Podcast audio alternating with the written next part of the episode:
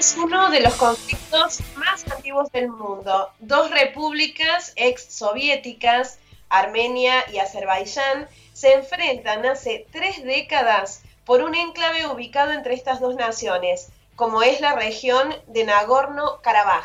Esta región ha vuelto a ser noticia alrededor del mundo porque el conflicto recrudeció en los últimos días.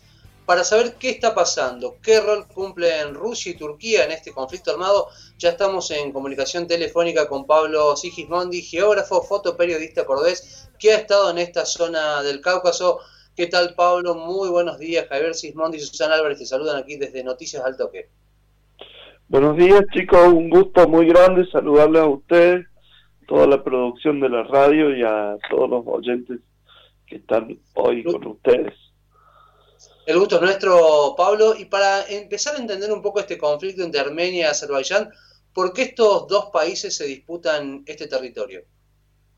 Bueno, básicamente hay un problema, como bien dijiste, muy antiguo entre los dos, que fue exacerbado en la época soviética porque en ese momento había se, se trasladaba población y se hacían fronteras artificiales para controlar justamente la población, especialmente durante la época estalinista.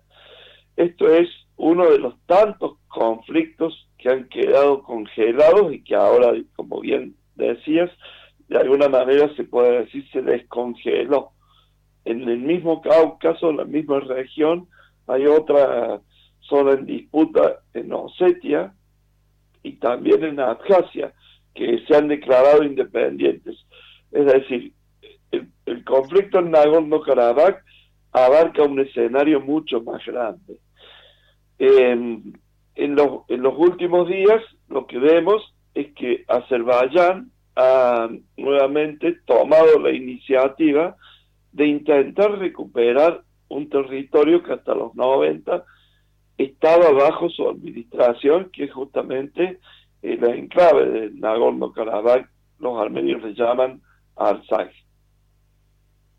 Aquí hay una razón geopolítica, pero principalmente hay una razón que excede a los dos principales contendientes, que serían en este caso Armenia y Azerbaiyán, y que tiene que ver con el proceso de expansión que está viviendo Turquía bajo la presidencia de Erdogan.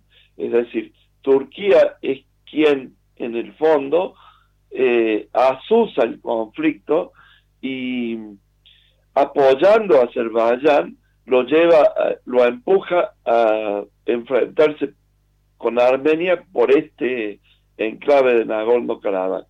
¿Qué otro ejemplo podemos decir al respecto? Turquía tiene conflicto marítimo, territorial con Grecia, también últimamente muy latente en toda la zona del mar Mediterráneo Oriental, tiene un conflicto no solucionado con Chipre, en la zona de la isla de Chipre al norte, donde ha proclamado una república llamada República Turca del Norte de Chipre. Tiene el conflicto, eh, te podríamos decir, eh, eterno con Armenia y un y no saldado jamás con el asunto del genocidio armenio que sucedió después de 1915. Tiene conflicto territorial con Grecia, con, eh, la zona marítima, con Chipre, con Armenia, y ahora de alguna manera está asusando este, esta región de Nagorno-Karabaj, empujando a Azerbaiyán a la guerra, porque justamente está demostrando el floreciente poder que está adquiriendo en toda la región. También Turquía en este momento está peleando y está expandiéndose además en Siria y en Libia. Es decir, se está transformando en una potencia regional y de alguna manera está demostrando ese poder a partir del enfrentamiento por el enclave de Nagorno-Karabaj. Pablo, buenos días, Susana te saluda y em, agrego este dato de que en Nagorno-Karabaj eh, es un territorio que está en Azerbaiyán, pero que está poblado mayormente por armenios, que, eh, como vos decías recién, Turquía es un enemigo histórico de Armenia. Entonces, eh, entendemos o tenemos que entender que en este conflicto lo que se está poniendo en juego es este em, impulso imperialista de Turquía y cuál es el rol de Rusia en todo esto además. Bueno, el rol de Rusia, buenos días Susana, mucho gusto hablar contigo. El rol de, de Rusia es de alguna manera el de, ha sido históricamente el de proteger, ha sido el de ser un aliado con, con Armenia. Pero lo que sucede aquí es que la gran problemática de Armenia, si uno observa el mapa, es un país del tamaño de nuestra provincia de Misiones, es decir, apenas no llega a 30 mil kilómetros cuadrados. Es para que nos demos una idea de la cifra que estamos diciendo, es aproximadamente un 50% más grande a Armenia que el departamento Río Cuarto, por ejemplo, en nuestra provincia.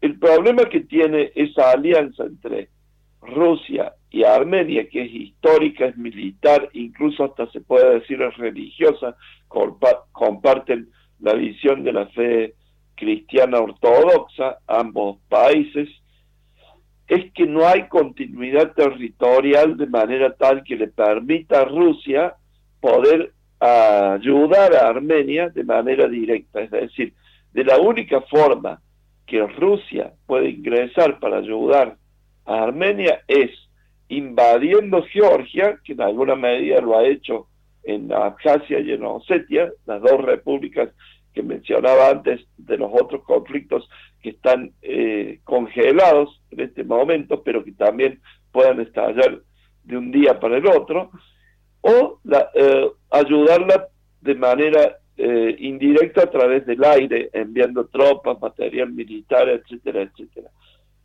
La única respiración que le queda a Armenia para no ser destruida te diría, fagocitada, como ya ha sucedido históricamente por Turquía. Ustedes pensemos que este pequeñísimo territorio de Armenia está rodeado hacia el este por los turcos azeríes, que son los que en este momento están atacando, y hacia el oeste por la propia Turquía y Najicheván, que también, como bien mencionaste, es una isla de Azerbaiyán dentro de Armenia. Decía, el único respiradero que le queda a Armenia, la única escapatoria en caso de que esto se transforme todavía en, una guerra mayor para la población armenia, para que no vuelva a ser masacrada como ya sucedió históricamente, es el escape hacia el único aliado que le queda a Armenia con el cual tiene continuidad geográfica territorial, que es Irán al sur. Y esto plantea una cuestión paradójica desde el punto de vista geopolítico, porque uno puede pensar en principio que es un conflicto religioso que enfrenta a la cristiandad, en este caso representada por Armenia, versus el Islam representado por Turquía y Azerbaiyán. Y sin embargo, cuando uno analiza que el aliado que tiene Armenia, el principal aliado además de Rusia, es Irán y que Irán es una teocracia islámica chiita, se da cuenta que ese concepto, de alguna manera, el choque de civilizaciones del cual hablaba Huntington en la década de los 90 y especialmente se pone en boga después del 11S, acá al traste porque no tiene sentido hablar de un enfrentamiento religioso, es decir, el aliado además de Rusia que puede ayudar o que puede dar una mano a Armenia en este momento es justamente Irán. Y entonces uno se da cuenta que en realidad lo que se está jugando aquí es mucho más que un conflicto étnico o religioso entre estas dos, estos dos pequeños países, sino que en realidad aquí hay un conflicto de intereses eh, de Occidente, hay un conflicto de intereses que tiene que ver con la cuestión geopolítica ligada a los hidrocarburos, porque Azerbaiyán es una potencia energética, es decir, Azerbaiyán es un país que cuenta con reservas de gas y de petróleo que las exporta y que las exporta principalmente a Occidente por medio de ductos y esos ductos atraviesan Georgia, atraviesan Turquía, pero nunca pasan por Irán, eh, ni tampoco por Armenia. Con lo cual queda, está quedando demostrado que aquí el interés, además del enclave en sí,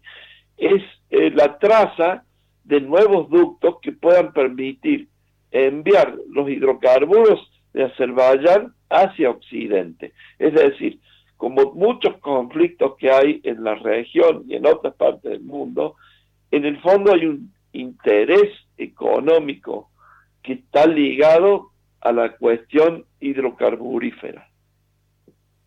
Pablo, y teniendo en cuenta este conflicto entre armenios y azeríes, ¿qué rol está cumpliendo la, comunidad internacional ante este, ante este conflicto?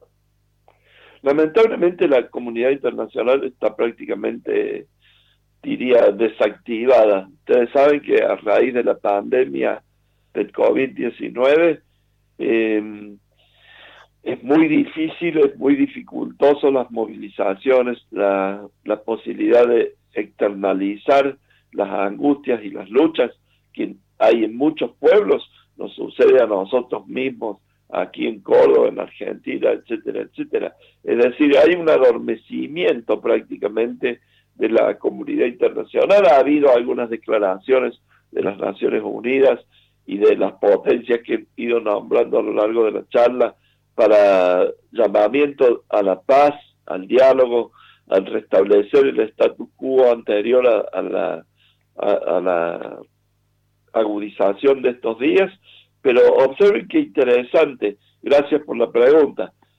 La mayoría de las potencias están pidiendo eh, el diálogo y, y desactivar la lucha armada. Sin embargo, la única potencia que está hablando de continuar la guerra, de hacer justicia y que Azerbaiyán tome todo el territorio de Nagorno-Karabaj, Armenia, es justamente Turquía, con lo cual Turquía está demostrando lo que mencionábamos antes, un poder eh, prácticamente desembosado en toda la región.